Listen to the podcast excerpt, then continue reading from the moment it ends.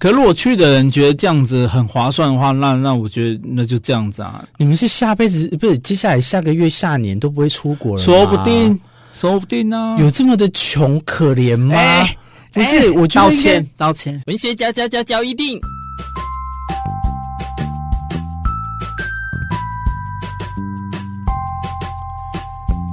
欢迎收听文学交一定。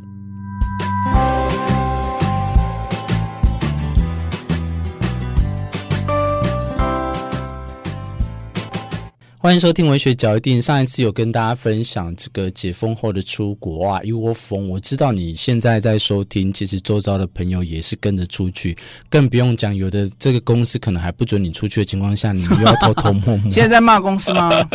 听到这个笑声呢，是来自四 B 哦。今天四 B 持续要跟大家分享，诶，他上次讲小佩宝去出国，解封之后出国哦，一些小趣事。也不算小趣事，小撇步啦。小撇步，小撇步。那这一次就是要讲你去东京的小趣事，对不对？嗯、这个趣事是算有趣吗？因为我那时候有时候也不没有那么有趣啊。说真的，呃，先跟大家讲，你去几天啊？这次东京就是浅尝，大概去了四天这样子。浅长四天，然后是因为抢到联航机票去的嘛，对不对？也没有，因为就是早早就已经，就像如果有听过上一集就知道，我们是早早就已经确定那个时间了。没有，就是很痒的意思啦。好的，止痒之旅啦。对对对，因为你好像很喜欢飞欧洲线，所以你就是先。对啦，毕竟我是欧洲 boy。好，那就跟大家讲，说是去东京四五天的情况下怎么样呢？嗯，有没有是去踩了一些什么景点这样？主要就是去一些就是枫叶的景点，嗯，然后还有当银杏的部分也是有去看了一下，嗯哼，所以你一定有去东京大学里面。对对，对啊，然后还有新宿御苑啊，东京大学啊，嗯，当然既然去了那个新宿御苑的话，一定，嗯，明治神宫要稍微要跑一下，run 一下。哎呦，明治神宫，然后嘞，觉得怎么样？因为我无法问你说跟之前的比较，对啦。可是那你觉得这一次去的这些景点怎么讲都还不错吗？还是说有一些哎，因为我我。我出国最主要的那个目的就是拍照嘛，嗯、因为个人喜欢摄影，嗯、对吧、啊？当以摄影的角度来说，日本绝对是一个非常完美的地方。为什么？因为日本的那些风景区啊，他们的维护啊、造景什么的。我觉得都非常的完美啊，就是符合日本人就是古摸的那个性格，嗯、所以说拍照起来就是非常的顺畅。那你这样这次这一趟去应该拍的很爽啊？确实啊，确实拍照的方面我是觉得非常的好，都没问题这样子。那就一定，我跟你讲，就是要听到血淋淋、你死我活那种黑暗的角落的那种社会底下阶层，也没有夸，也太夸张，就讲。有不满的地方是什么？就讲出来。其实也不是不满了，应该是有点不太习惯了。嗯哼，对啊，就是我私底下骂的要命哦。好啦，讲吧。对啊，像你看，照理来说，像飞机机场里面的工作人员，想必来说英文应该都要有一定程度啦。本来就是要，应该要吧？确实，因为嗯，因为我在那个海关，就是进去一个人一对一面对海关的那个地方嘛。嗯哼。在之前我们在排队的时候，就是会有有个工作人员在负责审核我们在 App 上面填、uh. 填写的东西有没有正确嘛？嗯、uh，huh. 刚好我好像填写的部分有些有些问题，嗯哼、uh，huh. 所以导致没有在那一关的那个 QR code 没有显示出来，嗯哼、uh，huh. 对，然后他可能就要告诉我说。呃，你这个地方有错误，对对对，嗯、要不然就是你可能要到旁边用纸本重新写。哎，你怎么那么烂呢、啊？你为什么不先写仔细？有还出问题？没有，因为毕竟是这种方式进去进入日本是第一次嘛，哦、所以我也不确定我到底是不是做的是正确的。Anyway，那怎么样？他怎么跟你讲？然后反正他就看着我的手机，哎，发现是错误的，嗯，然后他就猛滑。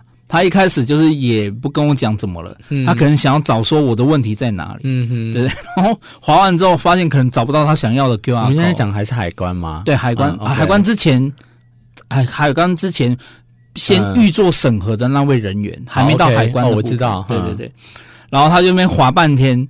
然后才才开始噼里啪啦跟我讲一堆日文，他可能要告诉我说：“嗯、哦，我这个错了，怎么样？你可能要重新填啊，或者干嘛？”我自己在那边乱想。你去死！你长得又不像日本人，为什么要跟你讲日文？好了，假设好，那那我就说，那我就刚刚用英文刚刚讲说：“哦，不好意思，我我听不懂，就是 I don't understand。”嗯，对对，Can Can you speak English？对，嗯、然后他愣了一下，然后又开始默默的在划我的手机。然后又开始噼里啪啦，又开始讲一堆日文，然后好，然后我就知道我那边傻在那边，然后因为我真的听不懂他在讲什么，然后我就只好再跟他讲一次，不好意思，我听不懂，你。呃，就你可以讲英文吗？所以为什么海关会那边那么塞，都是你们这些人那边带塞的呢？真的是。然后我发现那个哦，因为那是一个很年轻的女生，嗯，对啊，我发现她可能也慌了吧。对啊，然后就开始那边就是左顾右盼，可能想要找人来救他这样。可是救他，因为那时候又因为刚好又凌晨嘛。那你朋友会日文吗？也不会。哈，那有没有周遭刚好会日文的台湾人什么的解救一下嘛？可能可能刚好也没有吧。所以下次可以这样。所以后面的人也都是在那边很很慌张，因为他们可能也怕说他们也有问题什么的，OK，很慌张的看着我们这样子。然后到最后，他就只好啊跑回去，就是旁边那个写作台的地方，嗯、拿了那个纸本的那个入关的申请表，然后才才才在那边挥，我才哦，他可能叫我重新用纸本写吧。好吧，那我就知道跑跑旁边去这样，因为这个是真实的例子哦，所以我们也不方便说是我们在指责说哦，为什么这个国家的英文海关这么烂？什么不是？我们不是，我们用意只是要讲说，就是遇到了这样的情况下，确实讶异到这样子哈。那因为好啊，我想说，可能就是在海关就这样吧，然后、嗯、就反正出去的话就出去应该就不会了啦，那国际之都呢。后来我发觉，真的、欸、可能就是真的，经过三年没有外国观光客比较少，嗯，然后他们就是日本人，可能就真的也疏于已经习惯了只有日本人的那个环境，嗯哼，所以发觉就是他们在跟外国人讲话的时候，也都是不管我们听不听得懂啊，他就是。噼里啪啦一直在讲日文，就全日文输出这样，而且那个速度也不会变慢哦。嗯、因为有些人可能讲说就，就哎，可是我记得他是不是有那种图文可以辅助的？有图的话，你在那边跟他讲是不是比较好？譬如你在吃东西的时候有图，当然如果有有办法，我自己能够了解他们就是在那个地方要呃程序怎么样，我当时整体上就是还是觉得，可如果是。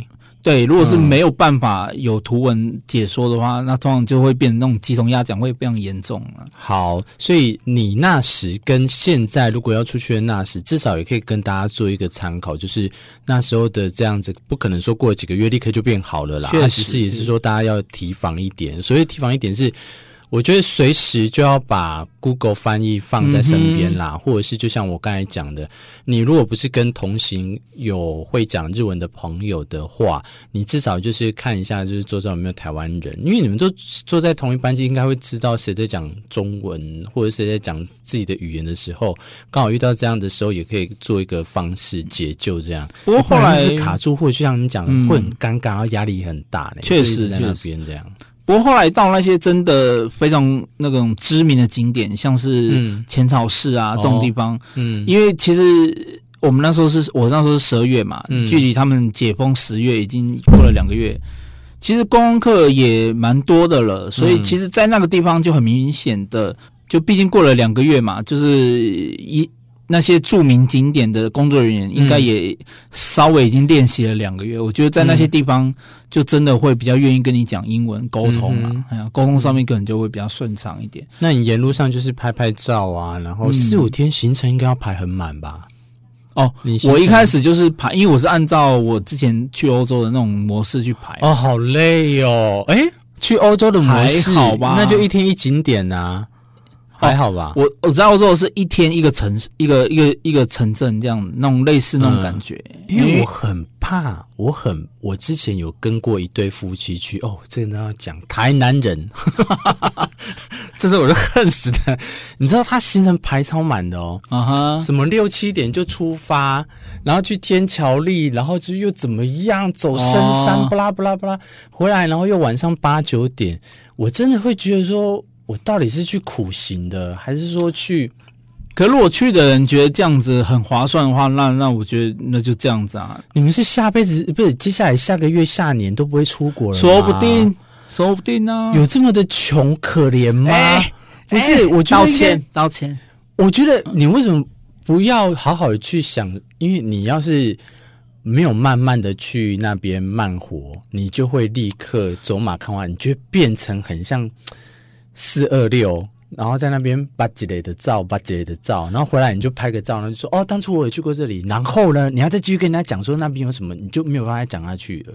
我都觉得每次都是这样赶赶赶在赶。可是我觉得也没有，也不用批评这样的，因为每个人我就是要批评，你知道吗？我遇到一个，然后就跟我讲说他去跟你一样去那个长滩岛。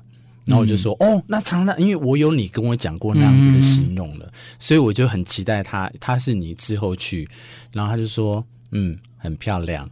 然后我就说，哦，那怎么样的漂亮呢？是不是因为你有讲夕阳很美？嗯、我就说，那那个夕阳是不是很璀璨呐？我这辈子找不到任何可地方可以形容璀璨这两个字。那是不是有真的像你讲的璀璨这样？他就，嗯，就很漂亮。然后我就说：“那你还有去玩什么景点？”他就说：“就大概在那个地方，我不知道是他说他词穷，还是说他那个话，他就跟我解释，他说只是去下那个景点，然后没多久就走了。”哦，我就很生气。这样，那你到底这样特地去，然后就然后就代表你是跟那那夫妻不和嘛？应该说他们你们想要从这个旅程中得到的东西，想要得到的东西是不一样的。好啦，对，因为我觉得一定会有一一方很喜欢排行程，是的啊，而且这时候我就又会很依赖那种如果有排行程，因为我就可以什么事都不用管。嗯、相对来讲，啊、我也很喜欢这样，啊、所以人很矛盾。对。我不知道我刚刚从 我看外国人，人很矛盾，可是我又必须要讲，我是比较偏袒那个很自由活动那样的。嗯。我很喜欢这种随处撞到，然后就哎，应该说你比较适合那种那种行程排的比较松的那种，你才有机会遇到朋友，可能就真的就是人啊，一天一个城，一个像如果是欧洲，就一天一个小城市，嗯、就是一天就是在那个地方，你这样才能跟当地人有情感的交流啊，不是吗？然后前期可能就先带你去每个重要必去的那个。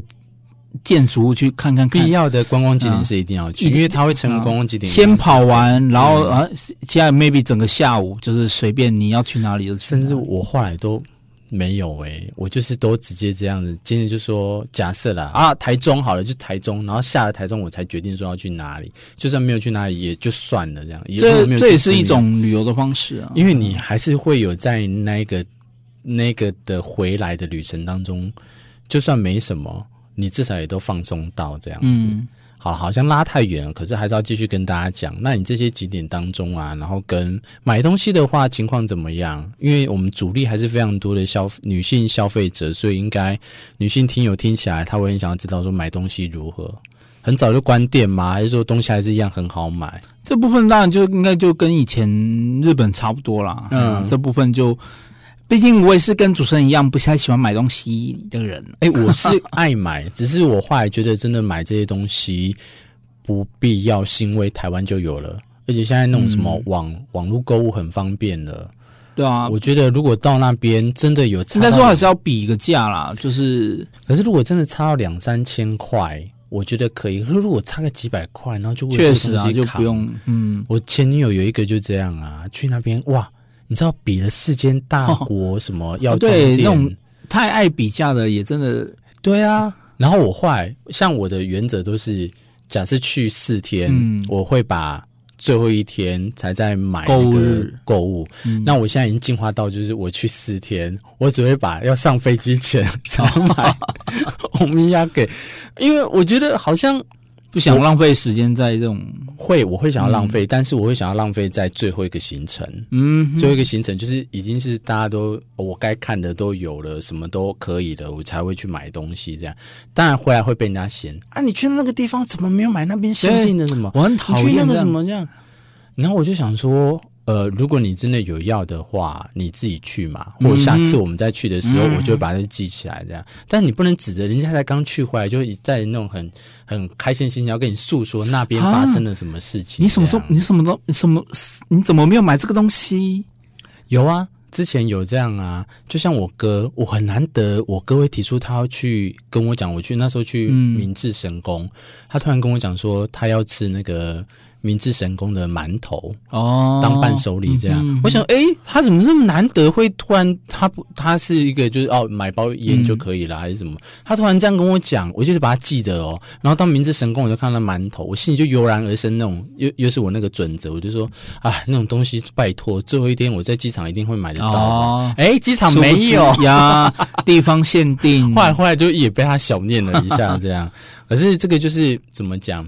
像你讲的啦，如果真的要帮很特定人买特定东西的话，嗯、可能就要留意，或者功课就要做好。你就要知道说，只有明治神宫买得到。做功课啦，我觉得做好多功课都好累，把出国变成是一个很像在上班的这种行程的话，我会觉得不会啊。像我就很喜欢做这种功课，神经，所以我就很喜欢交给你啊。哦，再就之前有谈，之前不是讲到我的在东京的行程有点排太满嘛，嗯、因为毕竟是可能第一次做这种大城市的旅游，嗯。我就发现，在东京，可能常去的人应该已经很了解了。嗯，东京在那种转乘方面，因为毕竟他们的交通公交那个车站都是比较早以前建好的嘛。嗯，所以就不会像台北一样，就是到处都有电扶梯可以坐。怎么了吗？这个影响到你什么？转乘每个转乘都好累，就是爬楼梯啊。有吗？我那时候去去东京，我没有这样很累呀、啊。那可能是因为你的行程没有那么紧啊，哎呀，哦，对，我没有排行程，对啊，对，所以就导致我这边转乘的时候，那个地铁站爬楼梯爬到就是，哎、欸，那这样拿行李箱的人不是更衰吗？因为行李箱的他就要扛着呢，他到后面我才才就是第第二个转乘的时候，我就已经放、嗯、放弃了，就是跟当地的那个老先生老太太去抢电梯。哎、欸，他们没有那个、哦。如果你很带很多行李的话，然后当然，当然，其实每个人都可以坐啦。对的，哦、我也是很有礼貌。有老先生、老太太要做的是，哎、欸，都坐，都坐。哦，OK，好。嗯、那有电梯就坐，就是不要再管那个，因为毕竟膝盖是要保养一下啦。我也是这样想、欸，哎，我觉得如果你去那个地方，时间紧迫，或者是你真的很累，你就优先坐下去吧，或者是你就真的搭电梯吧。嗯就是那个羞耻心先拿掉，因为你不要让你自己累过头，然后对啊，才第一天就已经膝盖爆掉，那也不好。对啊，然后这次旅行主要的主题不就是红叶跟银杏嘛？嗯，然后发现有一个地方的银杏，居然我因为我毕竟去之前做了很多功课，也看了很多那个 blog，很多很多书，居然没为什么没有人提到这个地方的银杏非常多？哪里？就是东京铁塔的四周。能被你这样称赞，是代表是已经，因为我那时候是因为我们最后一个景点是东京铁塔嘛，嗯、所以当然一定要上去嘛。嗯哼。然后我再从那个附近地铁站走到东东京铁塔的那个路途上面，嗯，我就看到那边的银杏开的，就是不比那个。东京大学不比新宿御苑那边还要差，嗯，哎，他们的银杏都非常大颗，嗯哼，然后另外就是我在上去东京铁塔之后，在那边看东京塔四周，嗯，也都是满满的银杏，嗯，尤其是那些小公园什么的，嗯，然后发觉我在之前的在做功课的过程都没有人提到这件事情，啊，不就都没拍，因为那个时候毕竟是最后一个行程，而且那个时候。刚好最后一天都在下雨啦，所以就没有时间再下去那些公园了。也就是说，你推荐大家也是可以去东京铁塔四周。对，我觉得就是如果你为了要拍银杏的话，除了那些新宿御苑啊、东京大学这些著名景点之外，我觉得就是推荐大家到到那个东京铁塔附近，嗯，那些小公园，每棵银杏树都非常非常大。因为我怕的是你会重叠到那个墓园，东京铁塔。下面有一个，人家都说那个墓园那个地方很阴森，我当然也是经过那个地方，我自己都觉得还好。哎，你没有晚上去，我就是晚上啊，傍傍傍晚呐。你可能是在另外，而且下雨，哎，而且下雨。我我自己自己也不喜欢走那一条，我不知道为什么。我反而可能是因为我都专注在银杏上面，所以我就反而就觉得没有走那一条的时候没有人呢。我那时候也没有人啊，而且下着雨，哎，你怎么会我们差别那么多？我自己连我自己。胆大人，我都感觉说我不喜欢走那一条，不是因为墓园，可能我就真的被那些银杏给吸引住了。我觉得是一种很很恐怖的，哎，我还虚感。我那么大的像阳具的铁塔，好，然后不是，然后下面是那种直接阴森暗暗的，没有的。而且那些树，每棵树银杏树都巨大参天的，都盖顶这样。OK，为什么我会 直接啊？不过我的我还没整理那个相片，到那个时候，说不定拍出来。哎、欸，好了，也欢迎大家，如果有兴趣想要看这个边缘人四 B 他拍的这些摄影作品的话，或者看东京电脑那个银杏树那边有没有鬼，他会放在 YouTube，到时候留言底下可以给大家看哦。嗯、那以上就是跟大家分享了啊，他因为这个你知道 Podcast 上面呢，就是我们众周遭里面第一个抢先解封之后出国的人，嗯、那跟大家分享说东京的这些状况，现在如果有打算要去的人，应该都会比现在哎。比你那时候去都还要再更好了，嗯，但是呃，我还是一样要建议啦，就是像你讲的，该做功课的该做功课，该抢机票该抢机票，该抢住宿的要抢住宿，对，嗯，把这几个重要事情都用好之后，至少你做功课的话，都会比我还要轻松，因为我都是已经耍废的状态到那边啊。如果真的贵，我也只能就是这。毕竟主持人也是自诩为东京达人啊。哎、欸，我才去一次哎、欸，我应该说日本达人，应该日本你去了不下，没有，但是就是东京就回乡了，回家。我睡觉一定，我是明智，非常开心今天四 B 跟大家来聊旅游的事情，我们下一集再相见喽，拜拜，拜拜。